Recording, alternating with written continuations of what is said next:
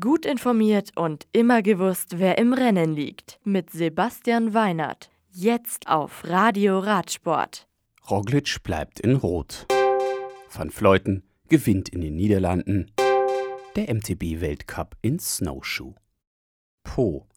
Am Dienstag hat Jumbo-Visma-Fahrer Primoz Roglic das Einzelzeitfahren in Po im Rahmen der zehnten Etappe der Vuelta a España über 36,2 Kilometer gewonnen.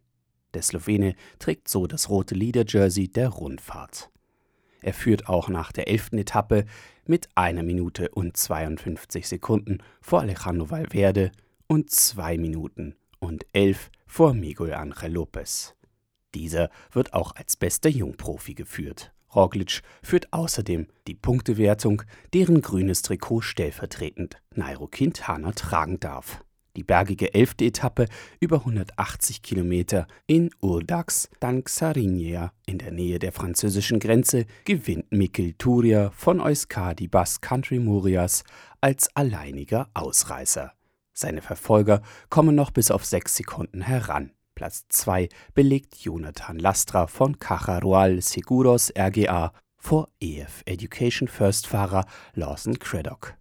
Etappenbester Deutscher kommt Toni Martin von Jumbo Visma auf den 16. Rang. Die zwölfte Etappe am Donnerstag endet nach insgesamt vier Drittkategoriebergen nach 171,4 Kilometern auf einer abschüssigen Zielgeraden in Bilbao. Das Profil könnte wieder einer größeren Ausreißergruppe liegen.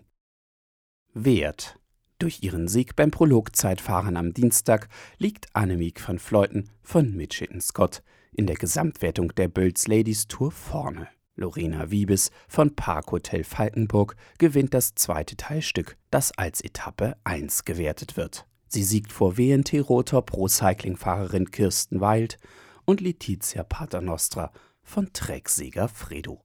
Lisa Klein von Sunweb belegt als beste Deutsche Etappenrang 10. Down. Am kommenden Wochenende steht neben dem Finale beim Mercedes-Benz MTB Weltcup auch die deutsche Meisterschaft im Marathon auf dem Programm.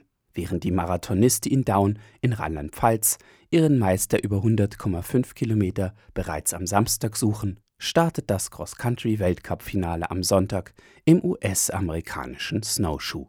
Red Bull TV überträgt die Weltcuprennen wieder wie gewohnt live. Das Radio für Radsportfans im Web auf radioradsport.de